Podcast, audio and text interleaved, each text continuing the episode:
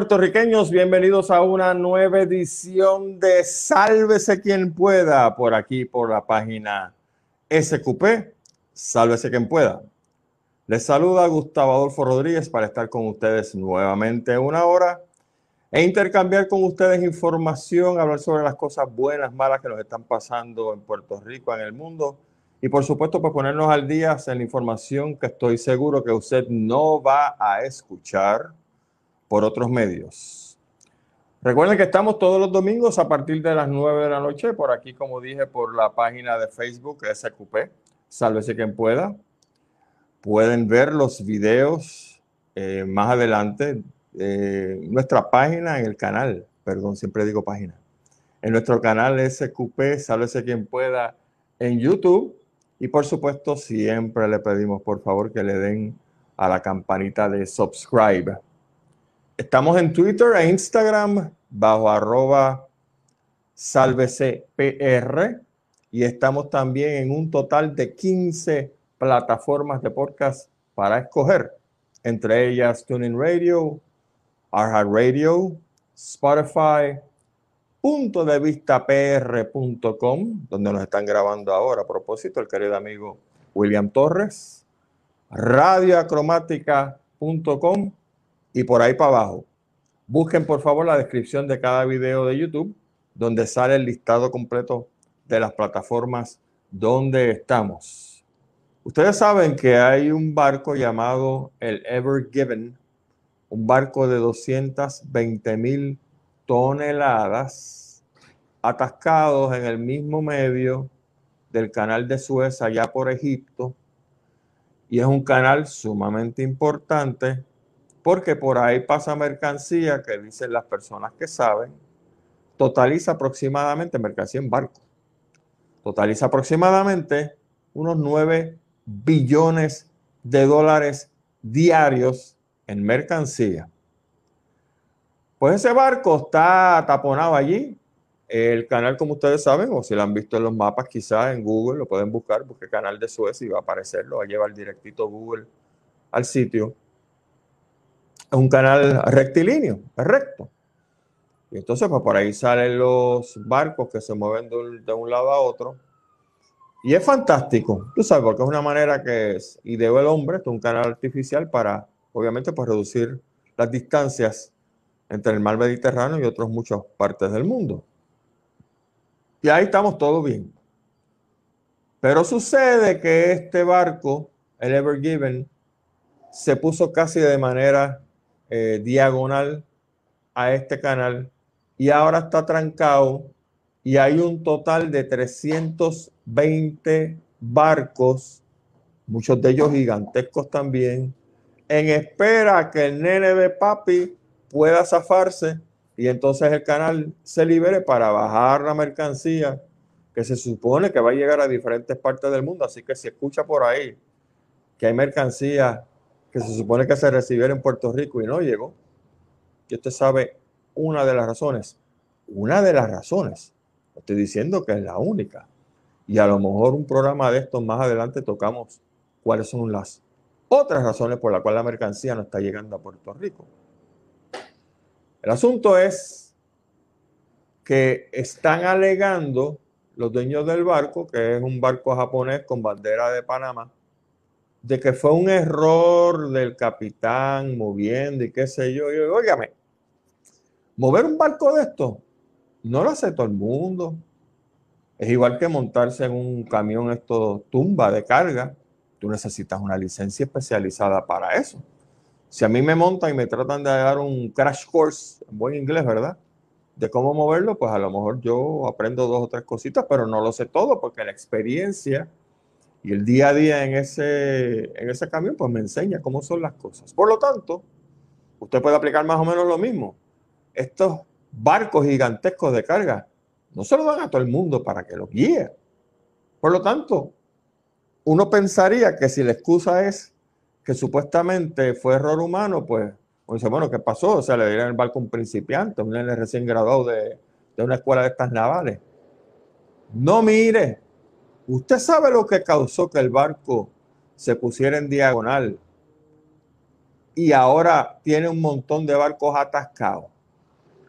¿Qué tal si yo le digo que la verdadera razón es que este barco lo movió el viento por vía de una tormenta gigantesca de nieve que los cogió con los calzones abajo, bajando por el canal de Suez o subiendo, dependiendo como usted lo mire.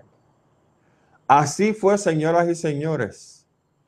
Y los que están diciendo ahora es que esto es producto del cambio climático porque las tormentas, igual que muchas cosas que están pasando en el mundo, no solamente en Egipto, están poniendo estas cosas literalmente al revés.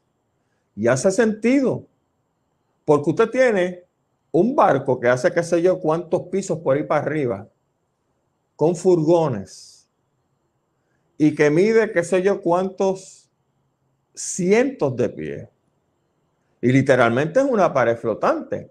Y usted coge entonces un buen viento que le está soplando, sabrá Dios a cuántas millas por hora, 80, 90 millas por hora. Y esa pared gigantesca, el que está en el timón, no está luchando contra el, viento, el perdón, el agua en el canal, está luchando contra el viento que tiene toda la superficie para moverlo como le da la gana. Y eso fue lo que pasó con el barco este Ever Given. Y como dije, se le está adjudicando al cambio climático porque los vientos y las fuerzas que están haciendo el viento en esa área antes no se daban. Y porque si acaso yo busqué para atrás y efectivamente quizá hay una que otra mención de un barco que a lo mejor de menor calado lo movió, pero nada como esto, señoras y señores. Ahora el asunto es, si eso está pasando ahora, ¿usted cree que va a dejar de pasar? ¿Qué van a hacer en el canal? Mire, NPI. Claro, hay que adjudicarle también que cuando el barco estaba saliendo del canal, que donde se quedó atascado, rechazó la ayuda de lo que se llaman los tugboats, que son los botecitos estos, ¿verdad? Que son los que te ayudan a, te guían literalmente, cuando igual que tenemos los barcos que entran aquí a, a la bahía de San Juan, pues ellos te guían porque ellos conocen el área para que no te atasques y qué sé yo. Pero aquí esto es bien fácil. Usted no quiere los botecitos estos, el canal de Suez, no hay problema, te tienes que quedar en el centro que tú tienes los bancos a los lados del canal y entonces la parte del calado abajo y puedes maniobrarlo. Pero oígame, se lo llevó el diablo. Y se llevó el diablo un montón de gente con 320 y pico de barcos de diferentes calados, todos cargados de mercancía, esperando el turno a que aquel lo saquen para entonces ellos moverse para llegar sabrá Dios cuánto. Y como me decía precisamente Gilberto durante la noche de hoy que estuve hablando con él, hay barcos de estos que tienen reses, tienen animales, tienen productos congelados. ¿Cómo bregarán con el asunto de las reses? No sé, me imagino que aquí hablando en voz alta, pues llevarán botecitos pequeños o, lanchitas, ¿verdad? Un poco más grandes con alimentos para que entonces los suban a estos barcos y le den a las reses para comer, porque nadie quiere un barco con un montón de reses muertas apestando el área. Así que pero esa es la primera. La segunda, otro ataponamiento y no fue en el canal de Suez. Estamos hablando del municipio de Mayagüez. Para ponerlos al día, básicamente, y tratar de resumir esto, porque cada vez que toco el tema político en Puerto Rico, con los politiqueros estos de porquería que tenemos, a mí literalmente me apesta y yo quisiera que fueran otros los temas, pero hay que mencionarlos por lo que voy a decir al final. Lo que pasó en el municipio de Mayagüez es que hubo estos asesores inversionistas que agarraron unos 9 millones de dólares que el municipio de Mayagüez tenía tumbado en una cuenta y entonces convencieron al alcalde que es el responsable de todo, Guillito, el hombre del tinte del Chango Blossom,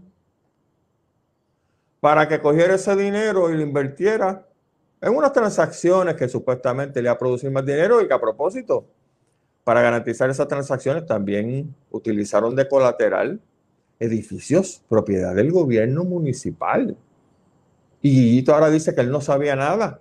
Y resulta ser que el presidente de la junta directora de toda esta vaina era Guillito, el que ahora dice que no sabe, nadie sabe, nadie supo, como el monje loco.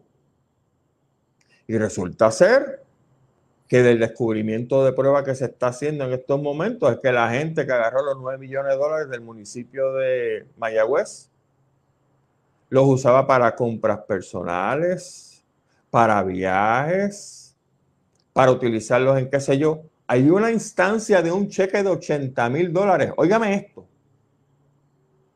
Una instancia de un cheque de 80 mil dólares que lo cambiaron como cash Dinero propiedad del municipio de Mayagüez. Y este alcalde, que lleva 800 años allí, y la gente por la cual tiene una responsabilidad vicaria que le informen cualquier mal manejo, no sabía nada. 80 mil cocos cash y esto me lleva a la médula y al meollo del asunto. Hace rato en Puerto Rico, si es que no van a desaparecer el montón de municipios que merecen que los desaparezcan, porque están ahí pintados, porque todo el tiempo, como no producen, le dicen al gobierno central, dame, dame, dame, y los municipios se han convertido en mini edificios de los diferentes principales partidos políticos, los malditos rojos y los malditos azules. Y eso es lo que son. Centros de corrupción. Sé que hay municipios muy bien administrados. Yo lo sé. Por alcaldes rojos y azules. Yo lo sé. Pero dígame, que la norma ahora es esta vaina que está pasando en Mayagüez. Y si vamos a permanecer con los 78 municipios que tenemos, entonces lo menos que podemos hacer en este país es pasar una ley donde los alcaldes, el término del alcalde no puede exceder ocho años. Dos términos, mi hermano, y te largas para tu casa. Pero ustedes saben la retraída de municipios que hay aquí con alcaldes que han salido electos una y otra vez, una y otra vez, etcétera, etcétera. Y terminan todos con casos de corrupción. ¿O es que usted se le olvidó Guaynabo? Y el títer este enfermo sexual, mafioso en la República Dominicana y aquí también. El pájaro este. Ahora se me olvida el nombre, pero usted sabe cuál es. Onil, gracias. Héctor O'Neill. Aquí tiene otro, Mayagüez. Me parece que Vin allá en Manatí. Y usted los coge. ¿Por qué rayos un alcalde tiene que estar más de ocho años haciendo lo que se supone que haga? Ocho años. Dale ahí a lo que tú entiendas necesario. El infierno. Pero ¿por qué tenemos que convertir las alcaldías? en principados. ¿O es que se nos olvidó aquel dicho de que el poder absoluto, el poder corrompe y el poder absoluto corrompe? Absolutamente. Tenemos que aprender la lección, señoras y señores. Y este asunto de tener estos parias dirigiendo municipios por 12 años, 16 años, 20 años, mire, eso tiene que acabarse que venga otro del mismo partido o de qué sé yo. Bueno, ustedes saben cómo llega la desfachatez de estos municipios. Que mire si entienden los alcaldes que es su principado, que se convierten en sus fincas privadas. ¿Qué terminan haciendo ellos? ¿A quién terminan postulando? A los nenes. ¿Qué le pasó al idiota este del Partido Popular que perdió las elecciones ahora? ¿A quién quería el municipio de Isabela? A su nene. Entonces nosotros como guanajo creyéndoles el cuento este. No, que se alguien para el infierno. Ni tu nene, ni la madre que te parió, ni el otro. Que venga otra persona, no relacionada a ti. Ah, hizo un mal trabajo, no te apures, a los cuatro años lo liquidamos. Pero esto tiene que terminar. Y el hombre del Chango Blossom, allá en Mayagüez, es el que sacarlo para afuera hace tiempo. Que hace un buen trabajo en ocho años. Bravo, le ponemos la estatua de él y la cara de él ahí en, uno de los pasillos del, de la alcaldía. Lo que sea, qué sé yo. Estos, estos idiotas les encanta ah, que lo alaben. Pero no puede ser más de ocho años. No debe ser más de ocho años.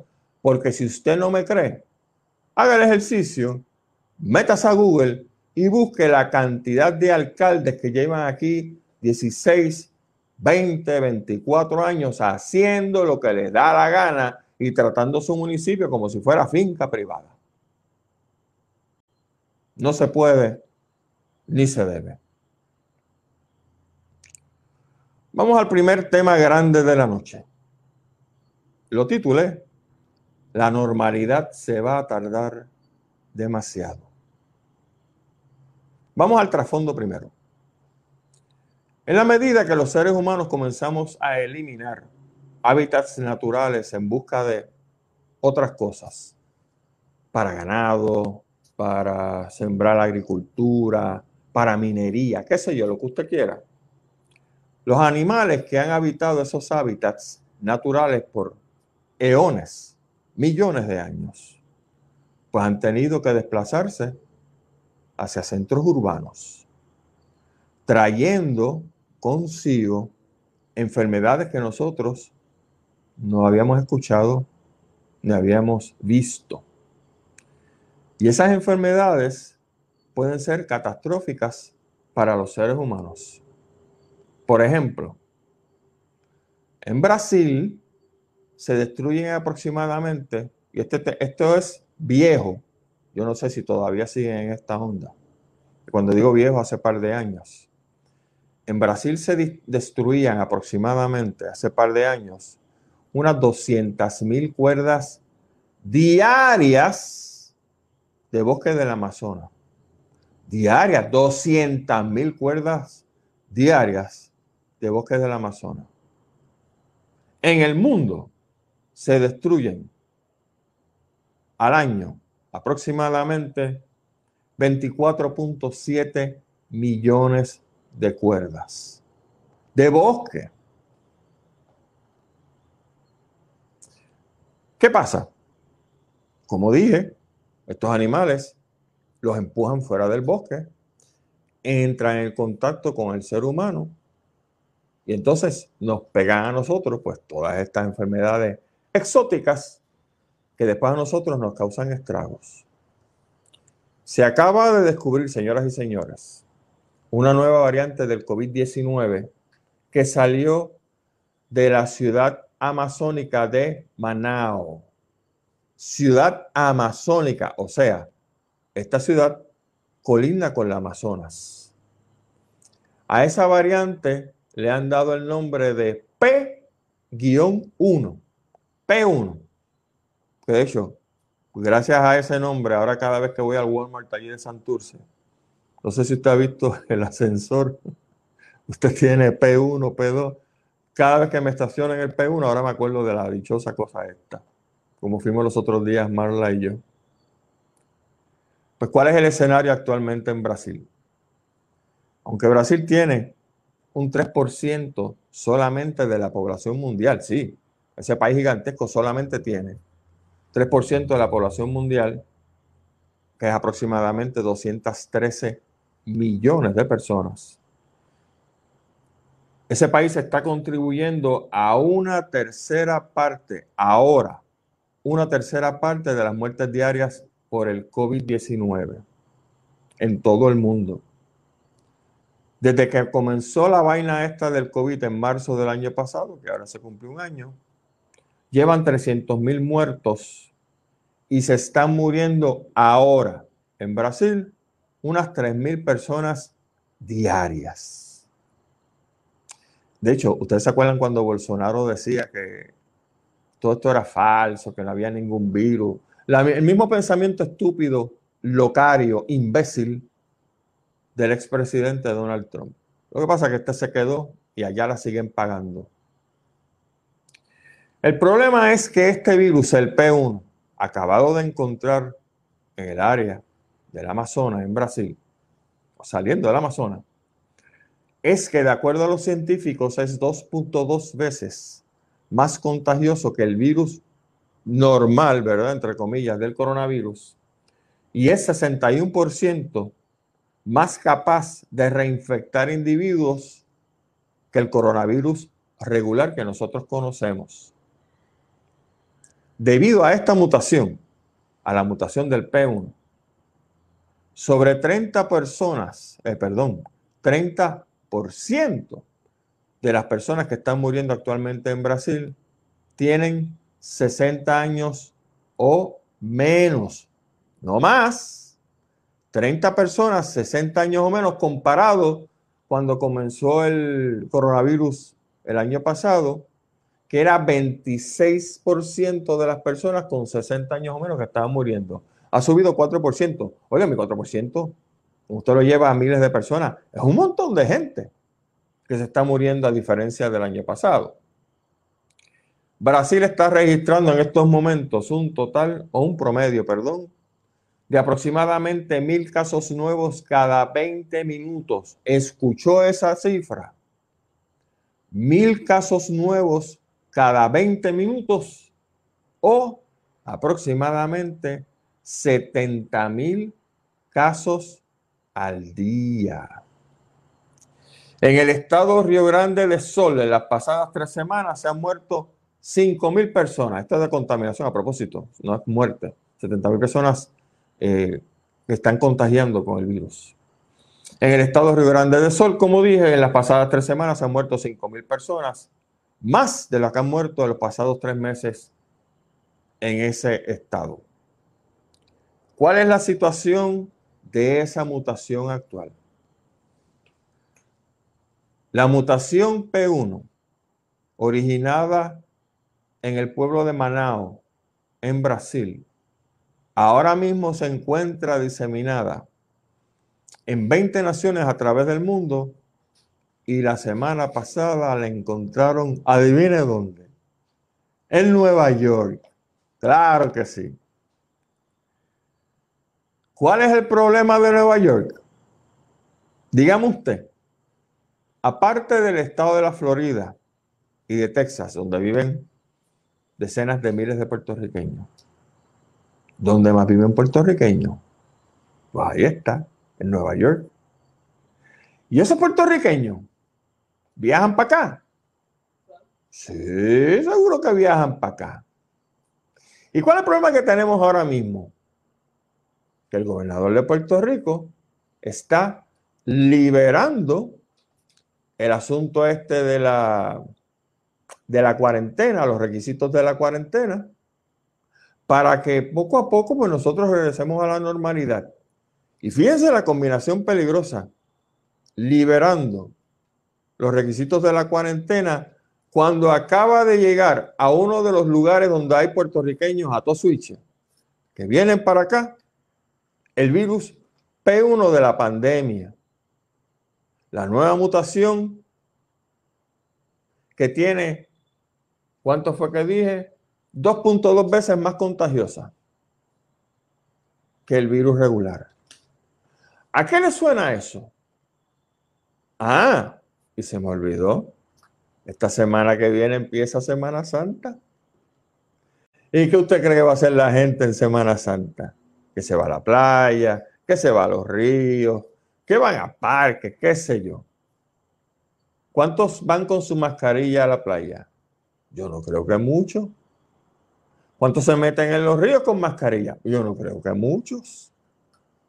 O sea, que si esto pinta como se supone que pinte, a partir del domingo de la semana que viene, cuando tenemos el encuentro de los tres jinetes del Apocalipsis, dos a tres semanas después de Semana Santa, es que vamos a ver si el gobierno no nos miente, si esta cosa reventó o no como se supone que va a reventar. Con el nuevo virus del P1, no sé. Yo no estoy allí en el, en el centro de batalla, que es el aeropuerto internacional Chespirito, como dice el amigo Gilberto Albelo. A ver cuántas personas entran guillao o no sé cómo con el virus P1. Pero señoras y señores, de eso se trata. Aquí la gran moraleja tiene que ser que independiente de lo que le diga el gobierno de Puerto Rico sobre lo que usted puede hacer o no, no le haga caso. La historia aquí se sigue repitiendo. Estos carifrescos gobernantes, secretarios de X, Y, Z, se nos paran frente a las cámaras de televisión a decirnos no sé, aquí las cosas están bajo control. Y entonces nosotros, de buena fe, le decimos, sí, es verdad, están bajo control porque él me lo dijo. Y usted sabe cómo después se ponen las cosas aquí. Mi recomendación, usted quiere participar de la orgía esta de que ya me vacuné, aquí no va a pasar más nada. Adelante, usted haga lo que le dé la gana con su cuerpo. Yo sí protejo el mío y yo sigo, yo no soy usted, ahí usted haga lo que le dé la gana. Yo sigo con mi mascarilla puesta, los seis pies de distancia, de distancia, perdón. Lavado de manos, tan pronto tenga la oportunidad, o mi potecito de alcohol, como tiene Marla también. Y cero chinchorreo, ni boberías de esta, ni meter más restaurantes. Hay un restaurante que se los dije. Cerca de mi casa hay un restaurante que es pequeñito, y tú ves a la gente entrando y saliendo sin mascarilla de allí. Entonces parece que le gustan, le sirvan la comida con COVID. Parece que es el appetizer, es el COVID. Que hagan lo que les dé la gana. Que se mueran. Eso es problema de ellos, ¿verdad que sí? Pero como ustedes son personas inteligentes, y este programa es para personas inteligentes, no es para brutos, no es para fanáticos y no es para locos. Yo le digo las cosas como son. Y espero que usted tenga la buena intención de querer permanecer un tiempo más vivo sobre la tierra para ver las cosas buenas y malas que van a pasar. Y sobre todo protegerse y proteger a los suyos, que al final del, del día, más que a mí, es lo más que me importa, proteger a la gente que yo quiero. Cuando regresemos, vamos a hablar del COVID también. Pero un tema que aquí no lo tratan porque como siempre están en la bobería y la tontería de los 20 asuntos estúpidos que tratan aquí, sobre todo asuntos políticos. Vamos a hablar del Spielback, no Steven Spielberg. Spielback, ¿qué es eso?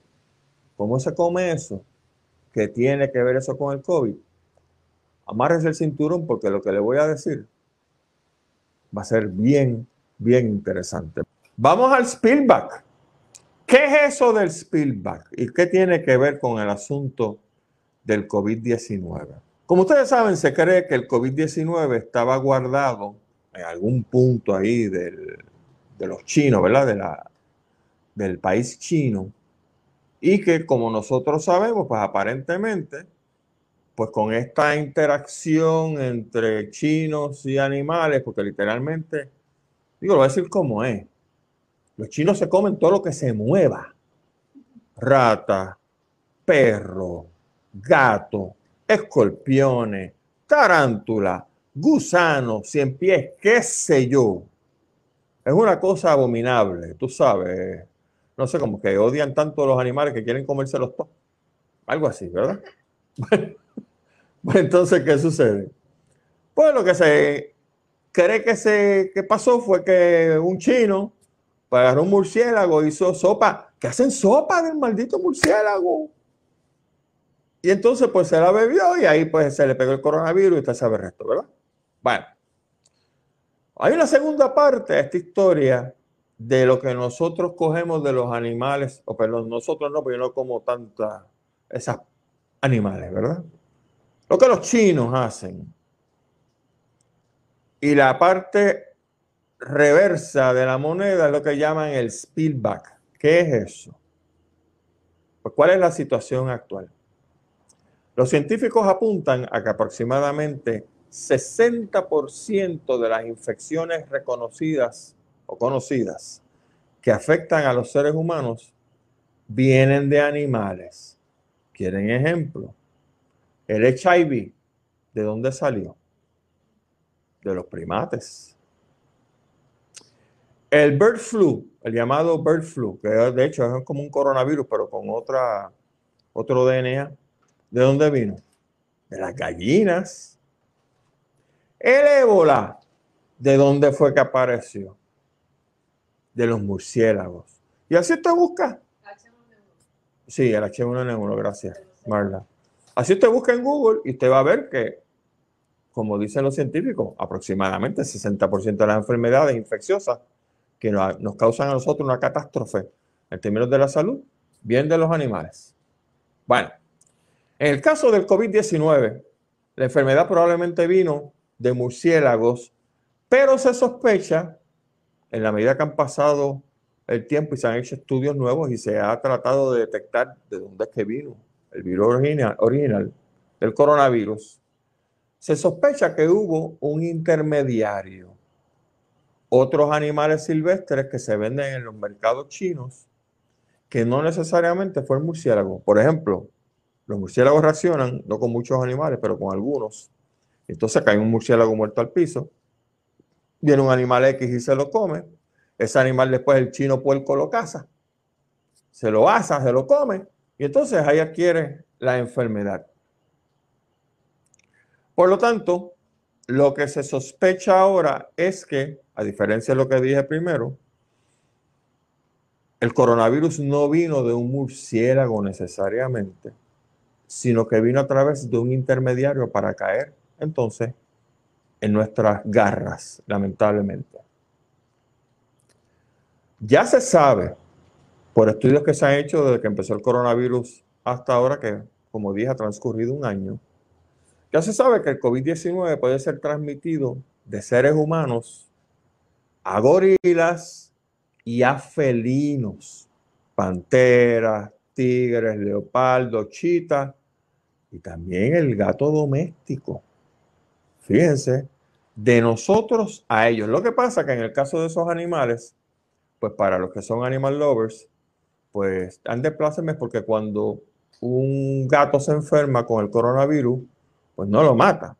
Lo que le da lo que llaman un coronavirus mild, suavecito, y entonces el animal sigue para adelante. Pero ¿cuál es el problema? El problema es que una vez el animal adquiere el coronavirus, y ese animal contagia a otro animal y ese animal contagia a otro. Estoy hablando, por ejemplo, de los gatos. Los gatos se huelen el fondillo. ¿Sabe cómo es? ¿Verdad? Igual que los perros. Que cuando se conocen se huelen el fondillo. No se dan la mano. Pues, ¿qué sucede? Esos animales, estoy hablando ahora de los felinos, por ejemplo, empiezan a transmitirse el coronavirus como se transmite el palvovirus y otras 20.000 cosas entre la misma especie, la misma raza. Y una vez eso sucede, pasa lo que le pasa a los seres humanos. En la medida que más y más animales empiezan a contagiarse con el mismo virus, ¿qué hace el virus, señoras y señores? Pues muta. Y cuando el virus muta, los virus por supuesto mutan todo el tiempo, ¿eh? porque esas generaciones se replican a las millas porque son microorganismos. Y hay mutaciones que sencillamente no pasa nada. Ah, pero hay mutaciones dirigidas por la misma naturaleza para que el virus sea más dañino. Recuerden una lección que aprendimos por aquí. No existen viruses benignos. La función de un virus es matar. Todos los virus matan. La idea es liquidar poblaciones de lo que sea. Usted me lo nombra. Ratas, ratones, guimos, qué sé yo. La idea es mantener las poblaciones a raya. Eso es lo que designó la naturaleza. Y en este caso, estos virus que nos dan a nosotros, que no tienen que ver con el coronavirus, otros virus. La idea es matar gente. Porque los seres humanos somos 4 billones de personas en el planeta, aproximadamente. Y la naturaleza le disgusta mucho cuando las poblaciones se disparan. ¿Y qué hace? Te mete un virus y las poblaciones empiezan a caer. Esos son los famosos teorías de Malthus. Bueno, pues el problema es, señoras y señores, es que estas mutaciones nuevas de animal a humano, una vez el virus empieza a mutar en los animales, llegan a nosotros de una manera diferente. Y entonces pasa como el P1. Aparentemente la mutación de P1 fue una mutación en el ser humano. Pero ¿qué sucede entonces si estas mutaciones, como dije, nosotros los humanos le pegamos el coronavirus a un animal, esos animales empiezan a pegárselas mutuamente. Cuando digo pegárselas no es de eso, ¿verdad? Pegarse el virus mutuamente. Mutalla. Entonces un buen día, un gatito lindo, vinagrito, como dice Hilberto Albero, le pasa la lengüita a su ama o a su amo, y ese vinagrito tenía el virus nuevo mutante, en este caso el coronavirus, con una secuencia genética nueva que resulta ser que las inyecciones que nos acaban de poner no sirven para un carajo. Entienden ahora el mambo este, ¿verdad? Eso, señoras y señores, es lo que se llama el spillback. Nosotros cogemos un virus de X especie. Estamos pasando las de Caín tratando de controlarla. Nosotros, el animal, el ser humano, le pasamos el virus a otro animal, ese virus sale ahí, no le pasa nada al animal, no lo mata, sino que le da de manera suavecita. Pero una vez esa población empieza a contagiarse, el virus muta ya, nos lo pegan a nosotros y ahí volvemos con la vaina esta. Ese es el peligro del spillback. Algo que no se menciona en ningún lado porque cuando usted menciona una cosa como esta, entonces la gente se pone, ajá, yo, cuando salimos de esta cosa, usted sabe la respuesta. Nunca. Nunca, porque si esto es un virus de nueva formación, estamos comenzando ahora el asunto de tratar de erradicarlo de nuestra vida. Pero mire, esto no es así. Por eso a mí me da gracia los políticos que tratan de brindarle a los ciudadanos luz al final del túnel. Pero una cosa es que tú les luz al final del túnel utilizando la ciencia como tu guía, pero no es vamos de aquí a tres semanas a terminar esto, como hizo el paro este gobernador de Texas, diciendo, pues esto mascarilla se acabó y para adelante todo el mundo. Es cuestión de tiempo. ¿O ustedes no han escuchado que en Estados Unidos vamos para la próxima, o van, porque nosotros no estamos conectados allá, van para la próxima oleada, la tercera o la cuarta y ellos están pasando por la misma de nosotros. Ahora viene, digo, llegó ya Spring Break con todo ese chorro de adolescentes haciendo lo que les da la gana. Entre ellos se infectan, se reparten a los estados donde vienen y ahí empezó el mambo de nuevo. Esto hay que cogerlo con pinzas. Nosotros, señoras y señores, estamos viviendo momentos sumamente difíciles cuando usted tiene a nivel personal una situación de emergencia caótica, lo menos que usted puede hacer es darse el lujo de perder la chaveta. Usted tiene un fuego en su casa.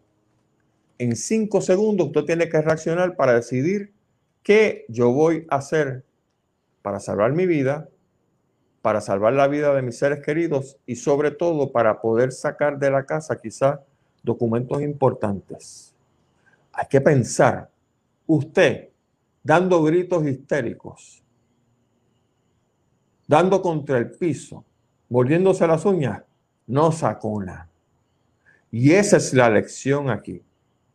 Como estamos ante momentos críticos, tenemos que usar el cerebro para poder salir de esto. De lo contrario, esto va a ser, señoras y señores, sálvese quien pueda. Gracias a todos ustedes por estar con este servidor. El domingo, la semana que viene, a las 8 de la noche. Recuerden que estamos en una nueva. Sálvese quien pueda con Andrew Álvarez, Silberto Albelo y este es su servidor Gustavo Alfo Rodríguez. Cuídense mucho. Hasta entonces, excelente semana. Oídos en tierra, la vista hacia el horizonte y sálvese quien pueda. Hasta entonces.